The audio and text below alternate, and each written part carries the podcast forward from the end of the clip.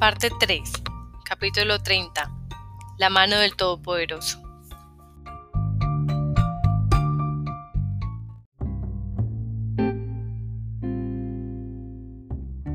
Una puerta de piedra impedía la entrada en el Trinity College. En ella se abría una puertecita de madera. La transpuse y un portero con abrigo negro y bombín me guió por el recinto. Atravesamos el gran patio, el mayor de todos, y recorrimos un pasadizo de piedra hasta entrar en la galería, cuyas piedras tenían el color del trigo maduro. Ese es el claustro norte, dijo el portero, donde Newton zapateó para cronometrar el eco y así calculó la velocidad del sonido por primera vez.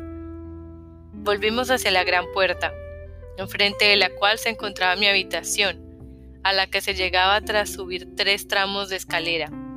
Cuando el portero se marchó me quedé inmóvil, flanqueada por las maletas, y por la ventanita contemplé la mítica puerta de piedra y sus fabulosas almenas. Cambridge era tal como lo recordaba, antiguo y hermoso. Habían pintado mi nombre en la puerta. Según los documentos, ese era mi sitio.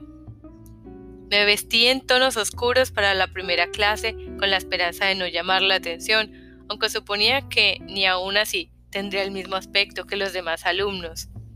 Desde luego no hablaba como ellos, y no solo porque fueran británicos, se expresaban con una cadencia musical, de modo que cada impresión de que, más que hablar, cantaban. Me parecían refinados, cultos. Yo solía mascullar y tartamudeaba cuando me ponía nerviosa. Tomé asiento en la gran mesa cuadrada y oía a los dos alumnos más cercanos conversar sobre el tema de la clase, los dos conceptos de libertad de Isaiah Berlin. El que tenía al lado afirmó que había estudiado a ese autor en Oxford. El otro dijo que antes de graduarse en Cambridge ya había oído las opiniones de nuestro profesor sobre él. Yo no sabía nada de Isaiah Berlin. El profesor inició la presentación Hablaba de manera pausada, pero avanzaba deprisa con la materia, como si diera por sentado que ya lo conocíamos. La actitud de los demás alumnos confirmaba que así era, pues la mayoría no tomaba apuntes. Yo escribí hasta la última palabra. Entonces, ¿cuáles son los dos conceptos de Isaiah Berlin? preguntó el profesor. Casi todos los alumnos levantaron la mano, señaló al que había estudiado en Oxford. La libertad negativa es estar libre de trabas u obstáculos externos. Un ser es libre en ese sentido si no existe ningún impedimento físico para que actúe.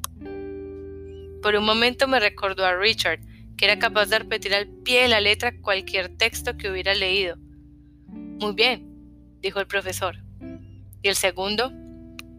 La libertad positiva, respondió otro alumno. Es estar libre de trabas internas. Anoté la definición en mis apuntes, pese a no entenderla. El profesor quiso aclarar el concepto. Dijo que la libertad positiva equivale al autodominio, al gobierno de uno mismo por sí mismo. Que tener libertad positiva significa tomar el control de la mente, liberarse de los miedos y creencias irracionales, de las adicciones, las supersticiones y otras formas de autocoacción. Ignoraba qué quería decir autocoacción. Miré el aula. Nadie más parecía perdido. Era una de los pocos alumnos que tomaban apuntes. Habría querido pedir una explicación más detallada, pero algo me lo impidió. La certeza de que hacerlo habría sido como anunciar a gritos que no debía estar en esa universidad. Tras la clase, volví a mi habitación y contemplé por la ventana la puerta de piedra con las almenas medievales, Reflexioné sobre la libertad positiva y sobre lo que debía de significar autocoacción, hasta que la cabeza me retumbó con un dolor sordo. Llamé a casa, respondió mi madre. Se le elevó la voz de emoción al reconocer mi lloroso Hola mamá. Le dije que no debería haber ido a Cambridge, que no entendía nada. Me contó que haciendo la prueba muscular había descubierto que se me había desequilibrado un chakra. Añadió que podía arreglarlo. Le recordé que me encontraba a 8.000 kilómetros. Eso da igual, Alinearé el chakra sobre Audrey y te lo mandaré por el aire. ¿Cómo me lo mandarás? ¿Por el aire? La distancia no es nada para la energía viva. Desde aquí puedo enviarte la energía corregida. ¿Y a qué velocidad viaja la energía? Le pregunté. ¿A la de la luz? ¿O es más bien como un reactor? ¿Volará directamente aquí o tendrá que hacer una escala en Minneapolis? Mi madre se echó a reír y me colgó. Estudiaba casi todas las mañanas en la biblioteca del Trinity College, junto a la ventanita, y allí estaba cuando Drew, un amigo de la BYU, me envió una canción en un correo electrónico. Afirmó que era un clásico, pero yo no la conocía, y tampoco al cantante. Me puse los auriculares para escucharla. Me atrajo de inmediato. La escuché una y otra vez mientras contemplaba el claustro norte.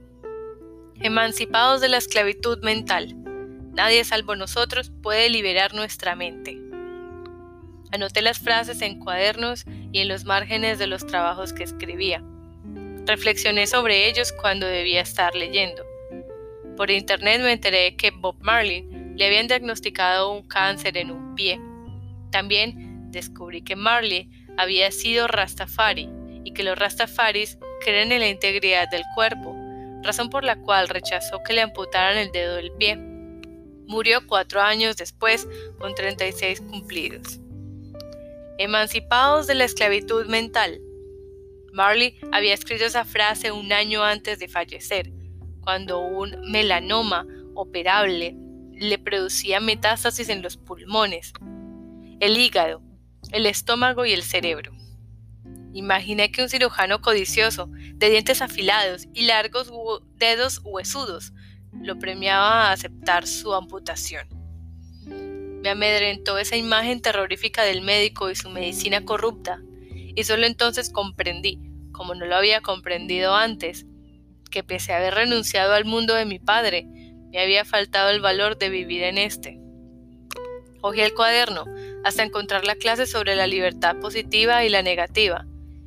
En un espacio en blanco escribí, Nadie, salvo nosotros, puede liberar nuestra mente.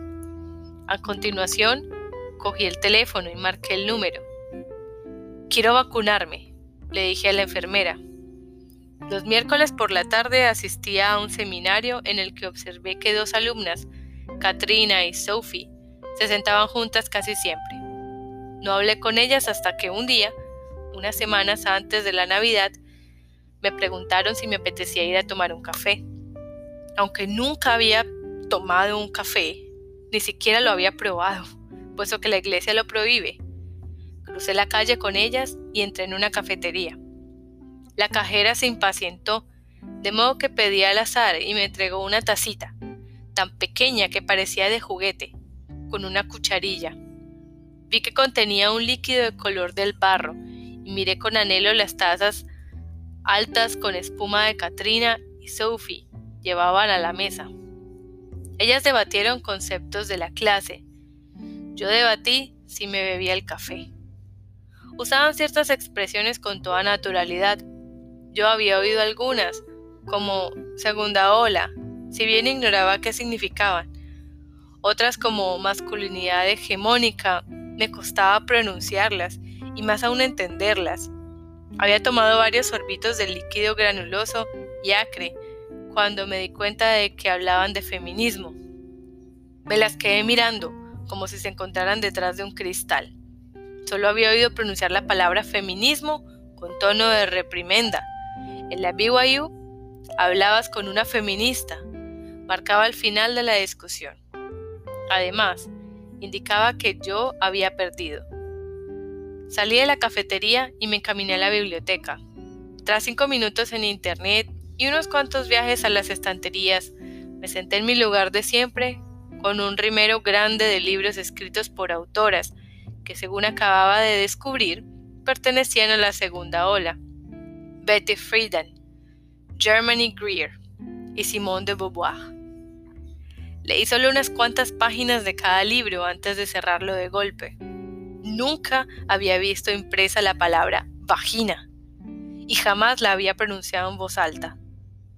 Volví a internet y a los estantes, donde dejé los libros de la segunda ola para cogerlos de los precursores de la primera. Mary Wollstonecraft, John Stuart Mill. Leí el resto de la tarde y hasta entrada la noche, y así adquirí el vocabulario para describir el desasosiego que sentía desde la infancia. Desde que había comprendido que mi hermano Richard era un niño y yo una niña, había querido cambiar mi futuro por el suyo. El mío era la, era la maternidad, el suyo la paternidad. Parecían similares, pero no lo eran. Uno implicaba decidir, presidir, llamar a la familia al orden. El otro significaba contarse entre los llamados al orden. Sabía que mi deseo no era normal esa certeza, al igual que gran parte del conocimiento de mí misma, me había llegado con la voz de personas a las que conocía, a las que quería. Esa voz me había acompañado a lo largo de los años. Queda, sorprendida, inquietante. Me decía que yo no estaba bien, que mis sueños eran perversiones. La voz no poseía numerosos timbres e innumerables tonos. A veces era la de mi padre, con mayor frecuencia la mía. Me llevé los libros a la habitación y leí toda la noche. Me gustaron mucho las vehementes páginas de Mary Wollstonecraft, pero una frase de John Stuart Mill que cuando la leí me cambió el mundo. El punto este sobre el cual no se sabrá nada definitivo. El punto al que se refería Stuart Mill era la naturaleza de la mujer, afirmada que a base de la persuasión, halagos, empujones y uso de la fuerza, se había sometido a las mujeres a una serie de contorsiones femeninas durante tantos siglos que resultaba del todo imposible definir sus aspiraciones y capacidades naturales. La sangre me fluyó veloz por el cerebro. Sentí una descarga vivificante de adrenalina, posibilidades, límites que se ensanchaban. Es punto este sobre el cual no se sabrá nada definitivo. Jamás me había conformado tanto un vacío, la negra ausencia de conocimiento. Era como decir, seas lo que seas, eres mujer. En diciembre, tras entregar el último trabajo, me dirigí en tren a Londres y embarqué en un avión. Mi madre, Audrey y Emily me recogieron en el aeropuerto de Salt Lake City y subí con ellas al vehículo, que avanzó derrapando por la interestatal. Era casi medianoche cuando vislumbré la montaña. Solo se distinguía la espléndida forma recortada sobre un cielo negro como la tinta. Al entrar en la cocina, vi un enorme boquete en una pared, el cual conducía a un anexo que papá estaba construyendo. Mi madre lo atravesó conmigo y encendió la luz. Es increíble, ¿verdad? Increíble era la palabra. Era una sala enorme, del tamaño de la capilla de una iglesia, con un techo abovedado que se elevaba unos seis metros. Tenía unas dimensiones tan descomunales que tardé unos instantes en fijarme en la decoración. Las paredes eran de placas de yeso a la vista, que constataban de forma espectacular con los paneles de madera que revestían el techo. Unos sofás grandes de ante carmesí compartían cordialmente el espacio con el de dos plazas de tapicería manchada que mi padre había sacado del vertedero hace unos años. La mitad del suelo estaba cubierta de alfombras caras con estampados recargados, importadas de Egipto, según me informó papá, que apareció para decírmelo. Y la otra mitad era de cemento, había varios pianos, de los que solo uno parecía en buen estado para tocarlo, y un televisor grande como una mesa de comedor. La sala era perfecta para mi padre, colosal y una incoherencia fabulosa. Aunque siempre había dicho que quería construir una habitación del tamaño de un transatlántico, nunca pensé que llegara a reunir el dinero necesario. Miré a mi madre en busca de una explicación, pero fue él quien respondió.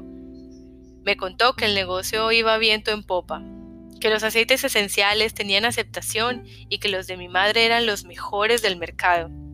Los nuestros son tan buenos, afirmó, que empezamos a llenarnos una tajada de los beneficios de las grandes empresas productoras.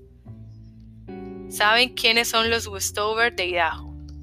Me contó que una empresa, preocupada por el éxito de los aceites de mi madre, había propuesto comprarle el negocio por la increíble cantidad de 3 millones de dólares. Mis padres ni siquiera se lo habían planteado. La curación era su vocación. Ninguna suma de dinero los detendría. Papá me contó que la mayor parte de las ganancias las consagraban a Dios en forma de provisiones, gasolina, armas y un refugio antibombas mejor. Reprimí una sonrisa. Por lo visto, papá llevaba camino de convertirse en el chiflado más adinerado de los estados de las montañas. Richard se asomó a la escalera. Estaba a punto de acabar la carrera de química en la Universidad Estatal de Idaho y había ido a casa con Cami, su esposa, y Donovan, su hijo, de un mes de edad, para pasar Navidad. Yo había conocido a Cami hace un año, antes de la boda, y me había sorprendido lo normal que era. Al igual que Stephanie, la mujer de Tyler, era una intrusa. Aunque era mormona, papá la habría calificado de convencional. Agradecía a mi madre los consejos sobre hierbas medicinales, pero al parecer no tenía en cuenta que se esperaba que renunciara a los médicos. Donovan había nacido en un hospital. Me pregunté cómo surcaría Richard las aguas turbulentas entre una esposa normal y unos padres excéntricos. Lo observé con detenimiento aquella noche y me dio la impresión de que intentaba vivir en ambos mundos, ser un partidario leal de todos los credos. Cuando mi padre vitupeaba a los médicos llamándolos siervos de Satanás, mi hermano se volvía hacia Cami y soltaba una risita, como si papá hablara en broma. Cuando mi padre alzaba las cejas, Richard cambiaba de expresión y adoptaba un gesto serio de reflexión y conformidad. Parecía encontrarse en un estado de constante transición, ir desplazándose de una dimensión a otra, sin saber si debía ser el marido de su esposa o el hijo de mi padre. Como mi padre no daba abasto con los encargos navideños, pasé los días en Bugs Peak como cuando era niña, en la cocina, preparando remedios homeopáticos. Vertía el agua destilada y añadía las gotas de tintura madre. Introducía el frasquito por el círculo, formado por el pulgar y el índice. Contaba hasta 50 o 100 y pasaba al siguiente. Papá entraba a beber agua y sonreía al verme. ¿Quién iba a decir que tendríamos que enviarte a Cambridge para que acabaras en la cocina, que es donde debes estar? exclamaba. Por las tardes, Sean y yo ensillábamos los caballos y subíamos por las montañas con mucha dificultad, y las monturas casi tenían que saltar para superar los cúmulos de nieve que les llegaban hasta la plaza. La montaña era hermosa y diáfana. El aire olía a cuero y pino. Sean hablaba de los caballos, de su adiestramiento y de los potros que necesitarían en la primavera, y yo recordaba que daba la mejor de mí, lo mejor de sí, cuando estaba con ellos. Llevaba una semana en casa cuando una ola de frío intenso invadió la montaña. La temperatura cayó en picado, bajó a cero y siguió descendiendo. Pusimos a cubierto los caballos, pues sabíamos que si se esforzaban demasiado y llegaban a transpirar, el sudor se les helaría sobre el lomo. El abrevadero se congeló. Rompimos el hielo, pero volvió a formarse enseguida, de modo que llevamos un cubo de agua a cada animal. Aquella noche nos quedamos todos en casa. Mi madre mezclaba aceites en la cocina. Papá se encontraba en el anexo, que yo había empezado a llamar en broma la capilla. Estaba tumbado en un sofá carmesí, con la Biblia sobre el estómago, mientras Cami y Richard tocaban himnos religiosos en el piano. Yo estaba sentada con el ordenador portátil en el sofá de dos plazas, cerca de papá, y escuchaba la música. Acababa de comenzar a escribir un mensaje para Drew cuando se oyó un golpe en la puerta trasera, que se abrió de improviso, y Emily entró corriendo. Se rodeó el cuerpo con sus bracitos delgados, sin parar de temblar y jadear. No llevaba abrigo, tan solo unos vaqueros viejos que yo había desechado y una camiseta mía ya raída. Mi madre la hizo sentarse en el sofá y la envolvió en una manta. Emily sollozaba y durante varios minutos ni siquiera mi madre logró que dijera lo que había ocurrido. ¿Le había pasado algo a alguien? ¿Dónde estaba Peter? Era un chiquillo frágil, con la mitad de la estatura de los niños de su edad, y llevaba tubos de oxígeno porque los pulmones no se le habían desarrollado del todo. ¿Habían fallado sus minúsculos pulmones? ¿Había dejado de respirar? Emily contó lo sucedido entre titubeos, sollozos, intermitentes y castañeo de dientes. Según entendí, había ido a Stokes por la tarde a comprar comida y había vuelto a casa con unas galletas para Peter, que no eran las de siempre. John había montado en cólera. ¿Cómo va a crecer si no le compra la comida adecuada? gritó, tras lo cual agarró a Emily y la lanzó por la puerta de la caravana hacia un cúmulo de nieve. Ella llamó con los puños, le suplicó que la dejara entrar y al final subió corriendo por la colina hacia nuestra casa. Cuando dijo eso me fijé en que iba descalza. Tenía los pies tan rojos que parecía que se los hubiese quemado. Mis padres, sentados en el sofá con ella, cada uno a un lado, le daban palmaditas en la espalda y le apretaban las manos. Detrás de ellos, Richard se paseaba de un lado a otro. Se le veía irritado, nervioso, como si deseara actuar de inmediato estuviera conteniéndose. Cami seguía sentada al piano. Observaba con perplejidad al grupo del sofá. No había entendido a Emily. No entendía por qué se paseaba Richard ni por qué se detenía a cada pocos segundos para mirar a papá, a la espera de una palabra o un gesto, cualquier señal que indicara qué había que hacer. Miré a Cami y sentí una presión en el pecho. Me molestó que presenciara la escena. Me imaginé en el lugar de Emily, lo que me resultó fácil. Lo hacía continuamente, y al instante me encontré en un aparcamiento donde soltaba mi risotada estridente con la intención de convencer al mundo entero de que no estaban rompiéndome la muñeca. Antes de darme cuenta de lo que hacía, crucé la sala, agarré a mi hermano del brazo y lo llevé al piano. Emily seguía llorando, y aproveché sus sollozos para cubrir mis susurros. Le dije a Cami que aquello era un asunto privado, y que al día siguiente Emily se sentiría avergonzada, que por Emily debíamos irnos a nuestras habitaciones y dejarlo en manos de papá. Cami se levantó, había decidido confiar en mí. Richard dudó, y tras mirar a papá unos instantes, salió de la sala tras ella. Recorrí el pasillo con los dos y luego volví sobre mis pasos. Me senté en la cocina y clavé la vista en el reloj. Pasaron cinco minutos. Diez. Vamos, Sean. salmodiaba con bosqueda. Ven ya. Me había convencido a mí misma de que si Sean se presentaba en los cinco minutos siguientes, sería para asegurarse de que Emily había llegado a casa de que no se había roto una pierna al resbalar en el suelo, de que no moriría congelada en un campo. Pero no apareció. Al cabo de 20 minutos, cuando por fin Emily dejó de tiritar, papá descolgó el teléfono. Ven a buscar a tu mujer, gritó al auricular. Emily tenía la cabeza apoyada sobre el hombro de mi madre, que se la acariciaba. Mi padre volvió con ellas y le dio unas palmaditas en el brazo. Mientras lo observaba a los tres apiñados en el sofá, tuve la sensación de que eso se había ocurrido otras veces y de que otros habían ensayado bien su papel, incluso yo. Tardaría muchos años en comprender lo que sucedió aquella noche y el papel que desempeñé, que abrí la boca cuando debería haber permanecido callada y que la mantuve cerrada cuando debería haber hablado a las claras, que se necesitaba una revolución, un cambio radical de los papeles, vetustos y endebles, que representábamos desde mi infancia, que se necesitaba, que Emily necesitaba. Una mujer emancipada de todo fingimiento, una mujer que demostrara ser un hombre, que expresara su opinión, que actuara despreciando todo sentimiento, un padre. La cristalera que había instalado papá se abrió con un chirrido y Sean entró arrastrando los pies.